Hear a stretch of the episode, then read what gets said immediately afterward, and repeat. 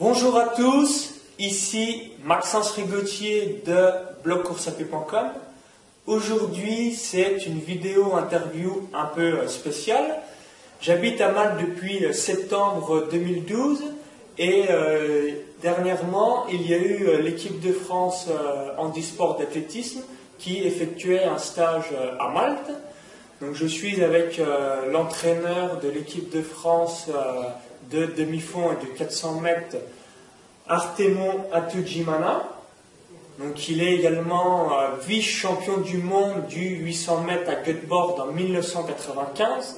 Donc tu as un chrono euh, personnel de 1 minute 43 secondes et 38 centièmes, donc ce qui est tout simplement euh, impressionnant euh, si euh, vous pratiquez euh, les 800 mètres. Donc je vais poser un petit peu euh, quelques questions à Artemon par rapport aux 800 mètres et ensuite dans la seconde partie, je vais lui demander un petit peu euh, comment il a fait pour être entraîneur de l'équipe de France, comment il fait pour euh, tirer euh, le meilleur euh, de ses athlètes, etc. Donc bonjour Artemon. Bonjour. Est-ce que tu peux un petit peu te présenter et expliquer ton passé de coureur? Donc tu euh, également euh, donc tu es burundais et ensuite tu étais naturalisé français. Oui, exactement. Donc explique-nous ton euh, début dans la course à pied jusqu'à tes sommets et ensuite ta reconversion en tant qu'entraîneur de l'équipe de France handisport pour la partie de demi-fond. Oui, donc moi j'ai commencé à, à m'entraîner, donc euh, j'étais euh, un athlète de 400 mètres. 400 mètres euh, où j'avais une belle performance euh, de 46-76 euh, au 400. Euh, j'ai été en demi-finale des championnats du monde junior en 1992 à Séoul. Et à partir de ces, euh, après ces championnats, je me suis entraîné euh, pour voir ce que je peux euh, valoir ici aux 800 mètres. D'accord Cette saison m'a porté chance, donc j'ai pu euh, faire des bonnes performances. Et donc, euh, je rappelle qu'au Burundi, jusqu'à aujourd'hui, on n'a pas une piste synthétique. Donc, on a une piste en cendré, et de- où, on, où on met les pointes euh, de 9 mm. Euh, comme toi qui habites à Marthe, tu as vu la piste des chevaux euh, où ils s'entraînent. C'est pas pratique. C'est la pratique, c'est la même chose. Et donc, vous voyez, si les pointes de 6 mm, ça ne peut pas tenir. Et donc, il fallait 9 à 12 mm. Euh, donc, j'ai pu faire une 51 là-dessus, et puis une 49, euh, et puis une 48. Et j'ai réussi à faire les minima pour aller au championnat d'Afrique. J'ai pu avoir la troisième médaille en 93, c'était à Durban, en Afrique du Sud. Et euh, à ce jour-là, j'ai bénéficié d'une bourse de la coopération française et qui m'a permis de venir et m'entraîner à l'UNICEF, j'ai pu rencontrer euh, José Marajo, Roger Millot. Euh, C'était euh, les excellents entraîneurs de demi-fond en France. Et puis à cette date, quand je suis arrivé, ça m'a permis hein, d'avoir les bonnes conditions pour m'entraîner. Les bonnes conditions pour faire des études et tout ça. Et puis, euh, mais par contre, euh, le climat ne m'a pas permis euh, d'aller au bout de mes forces. Donc j'avais des hivers un peu difficiles pour moi. Donc je me blessais de 2 à 3 mois. De, Le froid le froid. Exactement. Donc, je, je me rappelle 94, euh, le froid à Vitel, où on courait euh, la neige euh, sur la piste et euh, on a, ça arrivait, et la neige arrivait au tibia. euh, et donc, mon corps n'a pas beaucoup résisté. Donc, il fallait que je- j'arrête au moins 2 à 3 mois. Mais, Tu es euh, passé de la chaleur du Burundi au ah, froid euh, exactement, français. Exactement. Et donc à, à partir de là, et, euh, quand même, euh, j'ai pu faire des bonnes saisons en France. Euh, j'avais gagné les championnats de France, 800 mètres à Annecy. donc c'était les championnats de France en 94 où j'ai pu réaliser une belle performance, euh, une, 45 02, si je me rappelle bien, ou une 45 46. C'est une, une, performance qui m'a permis de faire euh, d'entrer dans les grands meetings. Et quand est-ce que tu as pu courir euh, sur une euh, piste synthétique? Parce que vu que tu es, tout le temps couru sur la cendrée au Burundi. Ouais, comme je le disais, hein, c'était à Séoul, les 92. 92. oui, c'est là où, donc, où j'ai commencé à voir les pistes rouges. Euh, maintenant, les pistes, sont bleues, mais à l'époque, les pistes étaient rouges. Donc, euh, et là, je, je volais. Quoi. Imaginez hein, quand même, euh, si vous faites du 800 mètres, une 49, une 50, une 51 sur une piste cendrée, c'est tout simplement impressionnant, incroyable. Donc, félicitations une nouvelle fois. Et ensuite, bah, tu as, largement amélioré tes chronos avec une piste synthétique. Oui. Oui, franchement, euh, donc, euh, mais, mais je trouve franchement la piste en cendrée, c'est pas mauvais pour l'entraînement. Et donc, euh, je pense que ça cause moins de blessures par rapport à une piste synthétique. Est-ce que la piste synthétique est trop dure? Elle est trop dure, et donc avec l'hiver, ça réussit encore, et puis l'impact au sol est plus important, et puis le corps ne tient pas les chocs. Quoi. Donc, euh, dans mon expérience d'entraîneur, hein, je le vois quand je fais plus de pistes l'hiver, je vois que j'ai plus de bobo chez les athlètes, euh, ou quand je passe plus de temps dans la nature. Et donc, euh, et puis si je continue hein, dans ma carrière, hein, donc, et puis 95, là, au championnat de France, qui s'est passé à Charletti, Charletti donc euh, c'est là il y a le PUC, euh, Paris Université Club où j'entraîne, euh, donc où je coordonne les écoles tout ça. c'est là où j'ai pu réussir bien mes 800 mètres. Donc, je me rappelle bien, je fais une série à une 45, 45. D'accord. Le demi-finale, euh, je le faisais à 1,48 et la finale, je la fais à 1,45-65. Donc je me suis dit euh, à ce jour-là que j'étais prêt pour aller au championnat du monde. Et voilà, donc euh, quand j'ai fait les championnats du monde, j'ai fini deuxième derrière l'équipe qui était dans la foulée, dans la meeting qui suit les championnats du monde. J'ai pu descendre à moins d'une 44 secondes, j'ai fait une 43, 56 une 43, 56 centièmes. D'accord. Et voilà, donc euh, je suis entré dans le cercle des grands jusqu'en 2005. Pendant 10 ans Oui. Athlète de très très haut niveau.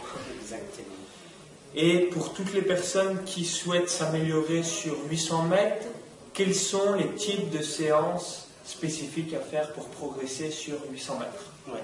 En fait, le 800 mètres, c'est une distance très complexe. Hein. donc, euh, ça demande. Euh, c'est, il faut être un athlète complet. Donc, euh, c'est un athlète qui fait de tout. Il est fort en musculation, il est fort en vitesse, il est fort en endurance. Et donc, il doit avoir tous les atouts, toutes les spécificités de l'athlétisme, il doit en avoir. Euh, je peux comparer un coureur de 800 mètres comme euh, un décathlonier. Un meilleur décathlonier, il doit être complet partout aussi, pareil. Donc pour toi, le 800 mètres, c'est euh, l'une des disciplines où l'athlète doit être extrêmement complet. Et très complet. Donc vous regardez bien, hein, quand vous voyez le passage de 800 mètres en 48, et puis pour finir à 1,40, donc vous voyez, hein, par une comparaison, vous regardez le bilan des athlètes français. Hein, donc, euh, vous regardez le 48, ça peut être dans les 25 premiers euh, français. Mais par contre, tu passes en 48, tu as encore euh, en tout à faire. Est-ce qu'une 48, c'est environ 13 secondes et demie au 100 En passant en 48 Ouais. Exactement. C'est exactement ça. Et tu faisais alors principalement une séance que des 150 mètres, plusieurs séries, soit des 100, 200, 300, 400. Explique-nous un petit peu quel type d'entraînement, quel type de séance on peut faire pour s'améliorer personnellement sur 800 mètres. En fait, euh, 800 mètres, euh, on, le prépare, euh, donc, euh, on le prépare en trois étapes. Hein. D'accord. Et donc, il y a d'octobre vers février, et puis de février jusqu'au mois de mai, et puis les entraînements entre courses, entre compétition, entraînement, compétition. Et donc, vous voyez, et donc de septembre à, de septembre à à février. Donc on, travaille plus de force, foncier, un petit peu un rappel de vitesse. Et quand le climat commence à être très bien, donc là on commence à travailler des spécifiques, euh, donc du type 800. Euh, et tandis que euh, de septembre, d'octobre, février, donc on, fait plus de 15, 1500 mètres. Donc tout l'hiver, c'est des aspects généraux. Ça veut dire des muscles. Beaucoup de musculation. Beaucoup de musculation, beaucoup de foncier. Et donc un petit rappel de vitesse. Donc aussi, il ne faut pas trop en faire, car sinon le corps ne va pas tenir les tours. D'accord. les blessures vont arriver. Exactement. Et pour la musculation, c'est des petites charges avec beaucoup de répétitions ou des grosses charges avec peu de répétitions? Oui, c'est des charges mais légères, donc, euh, on ne euh, travaille pas. 15 petites répétitions de quelque chose qui est euh, assez léger. Et exactement, donc je pense personnellement, je pense qu'un plus de 800 n'a pas besoin de dépasser 70%. D'accord. Ouais, donc le maxi doit être 70% des charges. Donc il ne peut pas aller plus loin que ça, ça ne sert à rien. Euh, oui, c'est juste euh, se blesser au lieu d'améliorer ses performances. Exactement.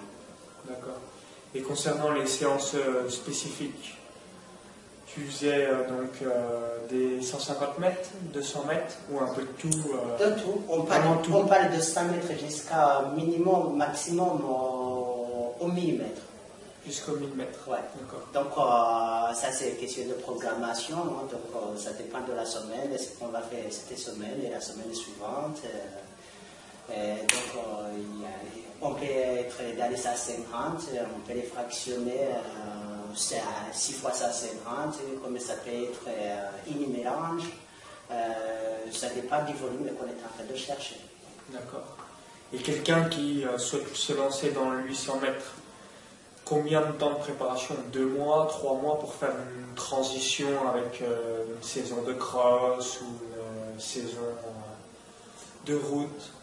Combien de temps il faudrait pour se préparer à un premier 800 mètres? Ça dépend. Hein. Donc le 800 mètres, vous savez, hein, il y a deux types de couleurs du 800 mètres. Hein. Il y a comme moi du 4 et 8. D'accord. Ou du 8 au 15. Exactement. Et donc, vous voyez, donc, euh, les préparations ne sont pas les mêmes parce que euh, le 1500, il a plus de foncier, mais il aura besoin de travailler plus de vitesse. Et tandis que celui qui est du 4 et, du 4 et 8, 800, euh, il a besoin de travailler plus de foncier. Donc, quoi je ne peux pas dire, voilà, donc on, peut préparer comme ça. Il faut d'abord voir le, type d'athlète. S'il est orienté 800 mètres, 1500 mètres, ou c'est orienté 400, 800. D'accord. Bien faire une euh, distinction entre euh, ces deux disciplines. Est-ce que vous êtes un coureur 400, 800 mètres ou un coureur 800, 1500 mètres? Exactement. Et euh, donc, du coup, ensuite, tu n'as jamais été tenté de monter sur 10 km, 5000 mètres tu as tout de suite vu que ta spécialité euh, était la vitesse. comment, tu l'as découvert ah euh, Donc, euh, vous voyez, quand on faisait 46 ou 400, oui, hein, c'est exceptionnel. Rapide, hein. et donc, beaucoup de gens me posaient cette question. C'est vrai, j'entraîne les demi-fonds et le fond, mais ils me demandaient alors, tu as fait combien aux 10 km Tu as fait combien au semi hein? Donc, Euh, moi, euh, personnellement, j'ai jamais couru euh, un 10 km. D'accord. Jamais. Jamais une compétition de 10 km de ta Non. vie. Mais peut-être si je le faisais, je ferais euh, euh, dans les 30 minutes, je sais pas. Ouais, je, je- tu as le niveau ouais, pour faire Mm, ces, voilà. ces temps-là. là. Ouais. Et donc, euh, je, je suis un l'équipe du 400, donc vous savez bien, hein, les, euh, les sprinters euh, ne s'aventurent pas souvent à faire les 10 km, à part euh, quelques-uns pour garder euh, le pied en athlétisme. D'accord. Ouais. Mais j'aime bien faire des footings avec les athlètes, donc euh, si je me lance à faire les 10 km, je sais que je peux faire euh, 30 minutes, mais euh, c'est pour ma santé, c'est pas pour... C'est pour ton bien-être. Exactement. Pour rebondir sur tes propos euh, là que tu as eu juste avant, comment ça t'est venu d'être entraîneur? Pour quelle raison? Et donc, c'était à la fin de ma carrière. Donc, moi, je me suis entraîné avec Bruno Gagère, qui est entraîneur national de demi-fond à la FFA. Et donc, euh, t'ai c'est- demandé qu'est-ce que tu allais faire euh, pour ton après-carrière. Exactement. Et puis, euh, donc, mais aussi, hein, donc, euh, à mon club, j'animais tous les mercredis. je faisais des animations au Benjamin. Et puis, voilà, la- mon affectif était parti de là. Et donc, euh, servir aux autres, et donc, euh, en commençant avec les Benjamins, je voyais que j'ai le feeling avec, euh, avec les enfants, on s'entendait bien, et puis euh, après, je me suis dit, tiens, euh, si je me lance, peut-être euh, ça peut me faire du bien, donc euh, je- ça me permet de rester dans, la- la- dans le milieu athlétisme. Et donc, j'ai passé les diplômes euh, qu'il fallait pour l'entraîneur. Et voilà, et je, suis, je me suis lancé comme ça. Et euh, maintenant, j'entraîne au PUC euh, le demi-fond. D'accord. Et tu euh, as principalement des athlètes de ta discipline qui est le 800 mètres, 400 mètres ou... Oui, j'ai des jeunes euh, au 400, 800 et 1500, euh, même jusqu'au marathon. hein. D'accord. Donc, euh, j'ai un athlète qui a fini 23e euh, au cross, au cross long élite au championnat de France. Et là, qu'on prépare le marathon de Paris le 7 avril. Et donc, euh, voilà. Donc, euh, en fait, être entraîneur aussi, il faut avoir le feeling avec les, euh, les athlètes. C'est pas question d'avoir les connaissances, puisqu'il faut être relationnel aussi. Ouais, euh, Ça- ça- apprendre euh, la personnalité et le caractère des- de ces athlètes. Exactement. Donc, euh, c'est, euh, on, est, on est avant tout éducateur, il faut savoir ce qu'on fait euh, avec les athlètes. D'accord. Et si euh, il y avait trois erreurs que tu as observées chez des athlètes concernant le 800 mètres, quelles seraient ces erreurs? Ah, Venant de ton propre vécu ou de celui des autres et les erreurs à éviter 800 Voilà. Donc, euh, je pense euh, souvent on est stressé de savoir où, où, où nous sommes euh, dans la préparation. C'est surtout quand on arrive le mois d'avril, mai, commence à se tester pour voir où, où on est. Et donc, euh, c'est la période où on commence à monter bien en forme. Et donc, euh, j'ai vu beaucoup des, des athlètes, c'est surtout euh, les gros tests sur le 600 mètres. D'accord. Et oui, donc quand on arrive à répéter deux fois 600 mètres, donc ça veut dire qu'on a vidé la batterie. Et quand on attend une course dans des semaines, j'ai remarqué qu'on ne peut pas recharger la batterie tout de suite. Euh, on est Faire une séance euh, de 600 mètres deux semaines avant une compétition, Ouais, grosso modo, euh, on donc, se, euh, une on se séance- grille avant. Une séance, je dis bien, genre test. Ah, test sur 600 mètres, Voilà. où on Donc, donne on- le meilleur de soi-même. Voilà, donc on- où, on- où on part à fond. D'accord. Ça, j'ai remarqué que ça, ça vide la batterie de l'athlète. Donc le corps reste vide pendant quelques jours. D'accord. Ouais. Ça, c'est les erreurs à éviter. hein. Et donc, les autres, euh, deuxième erreur à éviter, c'est surtout un athlète de 800 mètres de faire des séances de 200 mètres ou, ou de 150 mètres rapides dans un état de forme. D'accord. Donc, ça veut dire qu'à la, euh, la- forme est, est au sommet. Euh, ça, c'est quelque chose qu'il faut éviter. Parce qu'on va trop vite. euh, On va trop vite et le muscle il est bien et des fois il peut craquer tout de suite. D'accord. Une blessure, euh, Blessure dans la qui, suivante. et qui peut gâcher la saison complète de l'athlète. D'accord. Et euh, toi, tu euh, m'évoquais également que tu as été souvent blessé. Quels sont les types de blessures que tu as eues par rapport à- aux 800 mètres, justement? Ah, donc Quelles sont les blessures que l'on peut avoir quand on est coureur de 800 mètres Euh, j'ai mis, donc les blessures que j'avais souvent moi c'est euh, les tendinites. D'accord. Au Ça, genou au genou, au tendon d'Achille. Ah, ça, ça m'a jamais aménagé. Donc euh, c'était quelque chose que j'avais. Mais je sais très bien que ça venait du froid souvent. Donc euh, Ouais, j'ai remarqué que c'était entre octobre et mars. dès Après, que la chaleur revenait, ton Et- corps chauffait et, Exactement. et tout allait. Ouais. Et aussi, hein, donc, euh, en expérimentant avec euh, Bruno Gagère, on a remarqué, euh, en faisant plus de pistes, que ça me causait plus de tendinite. Ah, Pendant le- l'hiver. le- notre corps n'est pas habitué à trop courir sur la piste. Et non, non, mais là, je pense que la piste, elle est, oui, déjà, Elle est on trop pas habitué, et la piste, elle est euh, trop dure, quand donc ça devient du béton, euh, à cause du froid. D'accord. Et donc, euh, j'ai remarqué euh, quand je suis arrivé avec lui en 2000, euh, on, a, on est parti euh, dans le parc, on a fait euh, euh, on a balisé euh, quelques distances de, de 100 mètres jusqu'à 2000 mètres. Et c'était saison. Quand j'ai fait tout ça dans la nature, aucune blessure.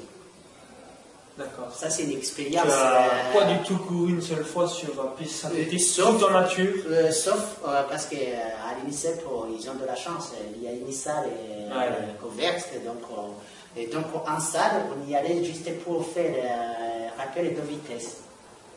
D'accord. Et donc, où on ne, peut pas, on ne faisait pas des millimètres euh, ou des séries euh, de 600 sur la piste. Tout ça, on, avait, on le faisait dans la forêt, donc euh, parc. Et là, aucun bobo. Donc, euh, ça, c'est une Et expérience. tu as continué du coup euh, Oui, oui. Ouais. Donc, euh, Tu as trouvé la, la solution et pour toi. en 2001, c'est là où j'ai bâti mon record. Donc, ce qui montre que quand le corps est bien, je pensais arrêter ma carrière en 99, mais en changeant de système d'entraînement, ça a pu marcher. D'accord. Ouais. Et en tant qu'entraîneur, comment retirer le meilleur de l'athlète. Et Donc, donc, envie de, de voir son athlète réussir et euh, de toujours euh, bah, qu'il s'améliore. Comment faire en tant qu'entraîneur bah, pour y arriver? Quel est le rôle de l'entraîneur?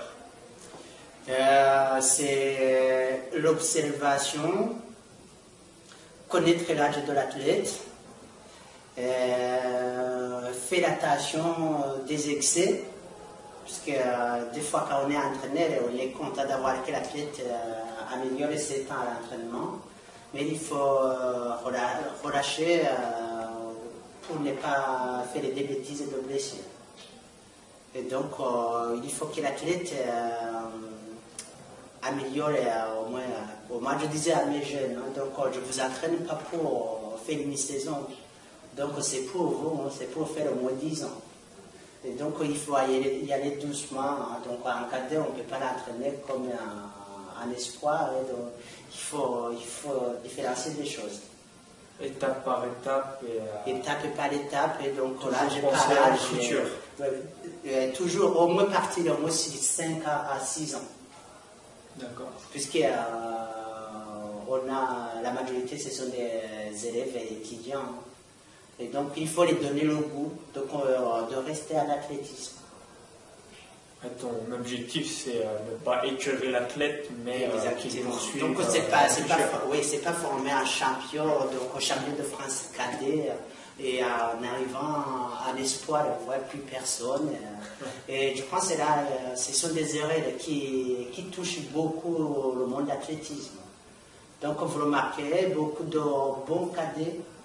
Pour toi, il y a beaucoup trop d'entraîneurs qui poussent euh, sur. Euh, non, non, non, je ne sais pas si c'est bon. Non, non, je ne sais pas si s'ils poussent ou non, mais j'ai remarqué euh, qu'il y a beaucoup de cadets qui, sont, forts. qui sont très forts souvent on ne les voit pas quand euh, on les voit pas dans, les seniors. D'accord, soit ils ont arrêté parce qu'ils en avaient marre. Voilà. Est-ce qu'ils Est-ce qu'ils ont donné trop? Est-ce qu'ils euh, sont empêchés par les études Donc il y a ben, multiples questions. Hein. donc il y a beaucoup de paramètres. Hein. donc aussi il y a la vie à côté. Hein. il faut savoir. Mais euh, ce qui était bon, hein, qui a essayé d'aller dans les centres, euh, souvent euh, ça ne tenait pas beaucoup. Est-ce qu'ils étaient entraînés trop tôt? Est-ce qu'ils avaient. Ils étaient impressionnés par les centres Donc, vous voyez, il y a beaucoup de questions à se poser. Hein, donc, ça, ça. Je laisse la question à la, au DTN. Je comprends. Moi, je suis un entraîneur de 10 clubs, donc je ne veux pas être des noms. D'accord. Et quand tu reçois un athlète, tu lui poses un petit peu des questions par rapport à son passé euh, pour euh, adapter un plan d'entraînement euh, spécifique à ses besoins ou tu te fixes essentiellement par rapport à son objectif futur. S'il te dit, bon, bah, là maintenant, je vais faire un 800 mètres avec tel chronomètre, tu ne te préoccupes pas de son passé eh, Comment si, tu procèdes? Si, si, donc il y en a qui s'aventurent, donc euh, tu arrives et tu as fait 2 minutes et 3, tu vas dire que tu veux faire une 56. Et donc, ce n'est pas dans cette année qu'il faut le faire, donc euh, il faut compter au moins deuxième année avec l'entraîneur. Donc, euh, objectif, il faut lui apprendre à travailler bien. D'accord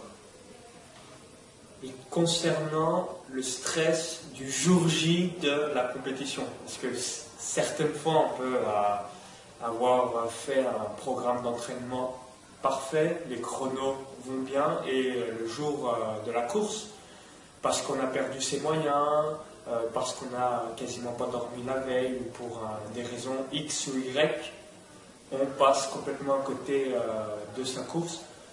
En tant qu'entraîneur, comment faire pour que l'athlète euh, bah, soit présent le jour J de la compétition, ne soit pas tétanisé, angoissé, stressé par rapport à euh, sa compétition?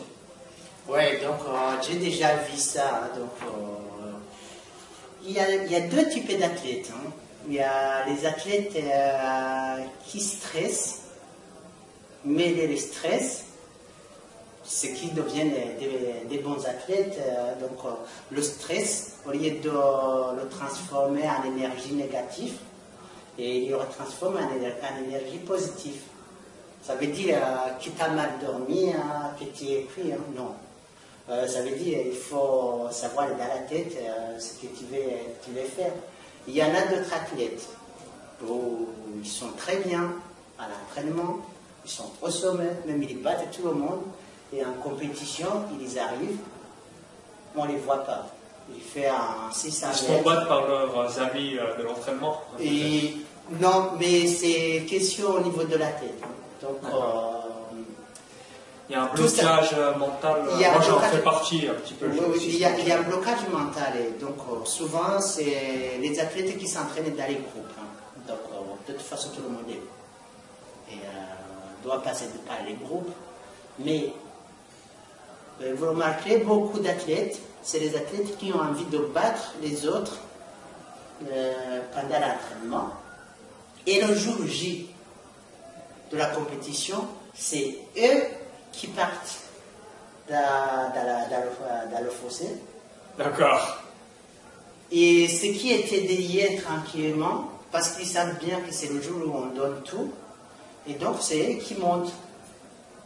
Et, cet athlète, il est difficile à expliquer qu'en compétition, et que l'entraînement n'est pas une compétition et qui donc ils sont stressés de nature en fait.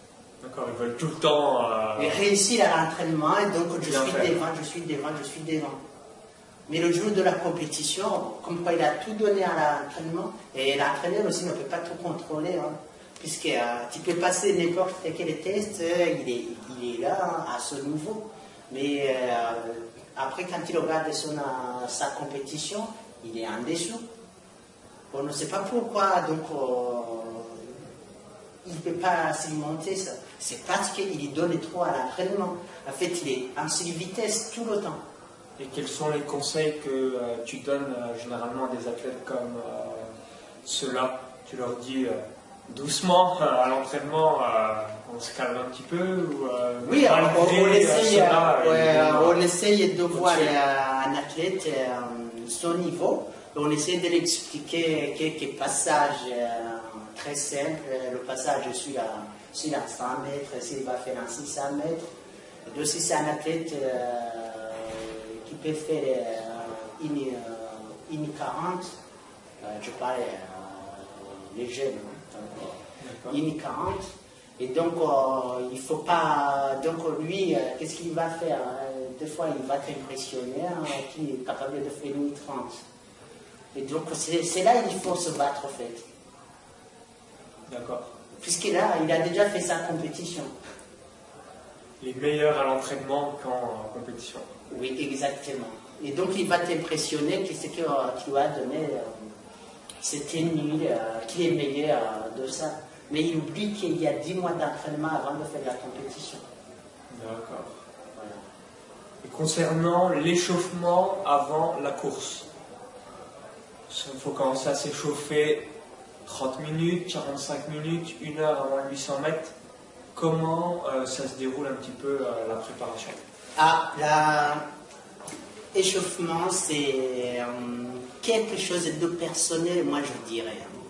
Donc, euh, un athlète ne peut pas s'échauffer comme l'autre. D'accord, donc là c'est vraiment euh, par rapport à soi-même. Ah, c'est à soi-même.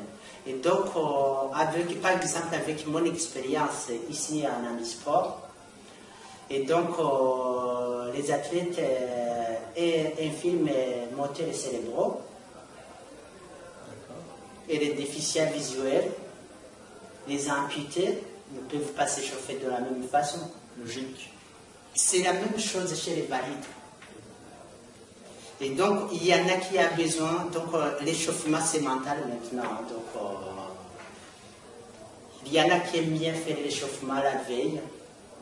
Et le jour J, il n'y a pas de réveil musculaire. Ils arrivent sur le stade une heure, deux heures avant.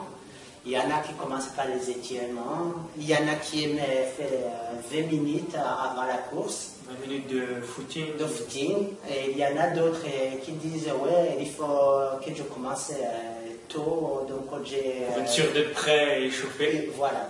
Et donc, ça, je pense que c'est un entraîneur à observer l'athlète. Et puis après, lui apprendre comment il va faire son échauffement. D'accord. Puisqu'il n'y a pas une règle d'échauffement. Donc, chaque corps hein, doit à sa, à sa pile. Hein, donc, euh, c'est l'énergie. Hein, donc, il y a du lacet, comme il peut y avoir, euh, je ne sais pas quoi. Vous voyez Donc, euh, chacun, chacun s'échauffe de sa façon.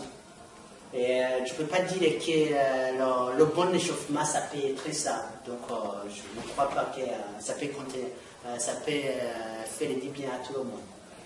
Ah, ok. Donc, l'échauffement, il y en a qui aiment bien.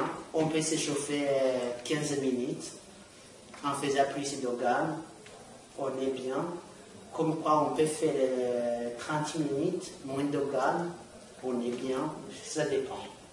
D'accord, c'est ouais, ça est vraiment en fonction de chacun. C'est en fonction Certaines de chacun. personnes vont faire un petit footing, ensuite euh, bah, faire leur gamme et euh, finir par quelques sprints.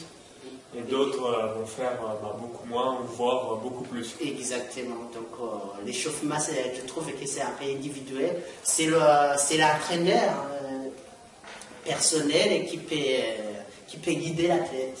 Le jour de la course, peut-être là, tu t'es beaucoup échauffé, hein, donc ça veut dire que tu as tout vidé pendant l'échauffement. Et donc, pour la course suivante, on va essayer de s'échauffer moins. Et l'autre jour, donc troisième compétition, peut-être on va faire, on va, on va faire un, petit footing et plus de gamme. Et, c'est l'entraîneur et l'athlète qui doivent expérimenter ce genre d'échauffement avant la course. D'accord. Et pour finir sur une dernière question, Combien de temps avant euh, une course de 800 mètres doit-on faire son dernier repas? Et euh, également, est-ce qu'il y a un aliment euh, que l'on doit manger? Donc, Tu me disais tout à l'heure, en dehors de l'interview, que non, tu mangeais normalement.